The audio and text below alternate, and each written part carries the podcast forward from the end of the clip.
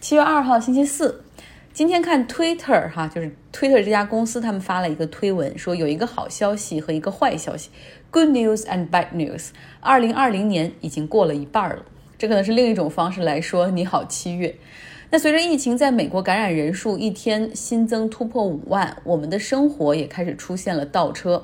加州十九个郡，包括我所生活的阿拉米达郡，原本已经进入到了开放餐厅堂食的部分，现在全部取消。原本已经开放的沙滩，现在也又重新封闭了道路和停车场。国家公园也进入到了限流开放的阶段，退回到了一个月多之前的严防死守状态。对于即将到来的独立日，七月四号这一天，湾区的各个城市的烟火表演也会全部取消。要知道，这是一个很传统的庆祝美国独立日的方式。每年很多人也都会为了这个烟花秀，带着自己的帐篷、睡袋，跑到山上或者海边去安营扎寨，度过这个夜晚。那今年彻底取消了。我有一个美国朋友也说，他说取消了挺好的。现在美国这个国家真的没什么好庆祝的了。我们应该用这一天反思反思。在加州呢，只有独立日这一天才允许百姓燃放烟花，其他时候任何的时候放烟花都是违法行为。烟花销售也只能在独立日这一周来进行销售，所以对于很多孩子来说，这一天就相当于我们小时候盼着过年，因为能够放烟花炮竹。但今年有点特殊，我在过去两三周里面，几乎每天晚上都可以听到有燃放炮竹的声音。那各地的警局也都说，每天大概都能收到两百多个电话抱怨，有的是报警哈。为什么有这么多人非法燃放烟花？甚至还有人报警，就误把炮竹的声音当成了枪声。那旧金山有人在草坪上燃放烟花，结果还导致起火。尽管法律是明文规定。违法燃放烟花可最高受到一万美元处罚和拘留，但是警方表示说，实际上在执法的过程中非常难以追诉和定罪，必须是警察或者是有证据表明这整个点火的过程是这个人所为才可以，而大部分的情况下。烟花已经开始燃放或者放完了，警察才可能到现场，没法判定到底是谁放的，没有足够的证据。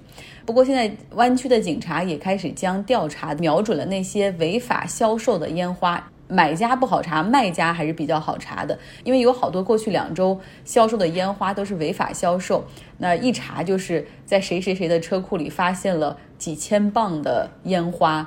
然后警方说，那这些如果烟花起火，足够可以把他的车库炸毁这样的规模。那今年的七月四号会是一个周六，大部分的公司会在七月三号这一天周五的时候选择放假一天，不会让周末吃掉应有的假期，所以这个周五我还是休息的，挺好。离开美国，来到以色列和巴勒斯坦。最近有一个争议的事件正在发生：以色列总理内塔尼亚胡准备将占领的约旦河西岸的领土划归为以色列的国土范围。英文里有个词儿叫 annexation。欧洲很多国家都非常反对内塔尼亚胡的 annexation 这个计划。英国首相 Boris Johnson 甚至还专门写了一篇文章，发表在以色列的报纸上面去批评这种行为。但是美国这方面呢，特朗普是支持的。基本上，内塔尼亚胡就是在特朗普之前给出的巴以和谈解决框架内，准备向前走这一步的。那么来说说什么是 annexation。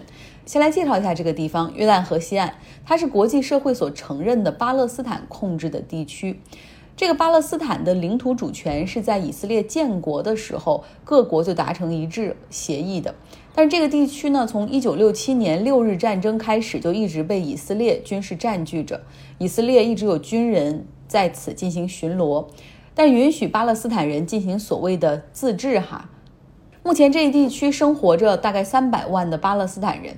在过去五十年里，以色列一直有不同的开拓团进入约旦河西岸进行定居点的开拓。那目前有四十三万的以色列人，主要是犹太人，生活在二百五十多个定居点之中。有的定居点已经非常有规模了，就像一个小城市一样，有学校、医院、商场、图书馆等全方位的配套，还有那种住宅小区。有的定居点呢，规模稍微小一点。当然了，这些定居点，以色列认为也是有法可依的，因为并不是所有以色列人想去开拓就可以。想要建定居点，是需要向以色列国防部来打报告申请的，批准之后才可以进行。所以以色列认为他们有法可依。国际社会大多主流国家都把这些定居点视为非法的存在，属于侵犯了巴勒斯坦的主权，包括商业平台 Airbnb。那有以色列人在这些定居点居住，把他们的房间挂在 Airbnb 上出租销售。那 Airbnb 在下面都会标注一下，澄清说这是巴勒斯坦的领土，而不是以色列。那么再来说一说 annexation 这个词儿吧。这个词儿呢，在英文里指的是。一个国家单方面占领并且宣布对其他国家领土的主权，比如说俄罗斯 annexation 乌克兰的领土克里米亚，对吧？就占领了这个地区，并且宣誓这是他的主权。这次呢，内塔尼亚胡提出的要把。约旦河西岸的部分领土并入以色列，包括以色列人定居点的部分，以及约旦河谷 （Jordan Valley） 这个地区。这个地区靠近约旦河的上游，不仅水域的位置非常重要，有很好的军事位置，同时土壤条件也很好，是很棒的这种农业区。哈，在这一区，目前巴勒斯坦人和以色列人的比例是六比一。内塔尼亚胡计划中的这次整个要并入的领土面积占整个约旦河西岸的百分之三十。同时，他还说了，这些要被并入以色列的土地，他们上面所居住的巴勒斯坦居民不会获得以色列国籍。那是不是意味着把这些巴勒斯坦人从自己生活的土地上驱赶走呢？所以目前很多国家表示坚决反对，像邻国约旦就表示，如果以色列侵占这些领土，宣誓对他们的主权的话，约旦将终止与以色列的和平协议。现在目前在以色列的这些邻邻居邻国之中，约旦是唯二的阿拉伯国家与以色列签订了和平协议的，那更别说其他阿拉伯国家的反对了。以色列政府从今天开始会进入到内塔尼亚胡的利库德和甘茨领导的蓝和白党共同执政的阶段。那甘茨的主张就是，咱们能不能先别干这些有争议的事儿？眼下我们主要是要抗击疫情，搞好经济。但是内塔尼亚胡不这么想哈。同时，甘茨对内塔尼亚胡也没什么约束力。内塔尼亚胡表示说，exonation 这件事儿，我会跟美国来谈一谈，看看美国的意见怎么样。因为他也是非常希望趁着特朗普在任期间，能够把这些违反国际共识的事儿给做成事实哈。巴勒斯坦目前在全球范围内总共有一千三百万的人口，但其中一半的人都居住在他们的境外，大部分生活在阿拉伯国家，其中包括一百五十万的人生活在邻国的各种难民营之中。生活在本土的巴勒斯坦人。他们又分成几个部分哈，大概有三百万的人是住在以色列军事占领的约旦河西岸和东耶路撒冷地区，那有两百万人住在加沙，还有一百九十万人是住在以色列的境内的。如果想看地图的话，可以来到微信公众号张奥同学，可以看到一下这些的分布哈，包括以色列建国之后，巴勒斯坦所拥有的土地面积的缩小。我过去曾经在阿拉伯半岛电视台短暂工作过四个月，我的上司是一个巴勒斯坦人，他的老家就住在东耶路撒冷，然后他每次回家探亲，路上至少要花两天多的时间。我问他，我说你为什么不能够直接就是坐飞机从北京到特拉维夫，然后再从特拉维夫坐汽车回耶路撒冷呢？那差不多也就十五个小时左右。然后他说，因为以色列是不允许巴勒斯坦人从以色列入境的，所以他每次坐飞机要去约旦，然后从约旦再坐汽车返回巴勒斯坦。入境巴勒斯坦的时候，他们经过的是约旦河西岸这个部分，而这个部分又是因为以色列人军事控制，所以要对入境的这些巴勒斯坦人进行搜身、盘问，还有填表等等。他说：“你说这个巴勒斯坦还是我们的巴勒斯坦吗？”特朗普在今年一月末的时候推出了巴以和谈，他给出的一个和平解决方案啊，一个 roadmap，其中他就承认说，以色列的定居点是合法的呀，就是以色列人自己开拓出来的，就应该属于以色列。同时呢，他也给巴勒斯坦一个密枣哈，就是我们会支持你建国的，会承认你的这个主权。但只要巴勒斯坦能够达到一些政治和安全上的要求，其中一个要求就是巴勒斯坦的领导人必须承认以色列是一个犹太人的国家，同时要打击地区的恐怖主义，解散非法武装。那这个可以被美国和以色列承认的政府是是巴解组织哈，他们相对温和一些。那那些所谓的地区恐怖主义或者武装就是哈马斯，他们占据着加沙地带。经常向以色列发一些火箭弹，但是几乎没什么威胁。那以色列和美国的要求的意思就是说，巴巴解组织你必须先把哈马斯解决掉，接管加沙地带，这是我们能够承认你是一个国家的前提。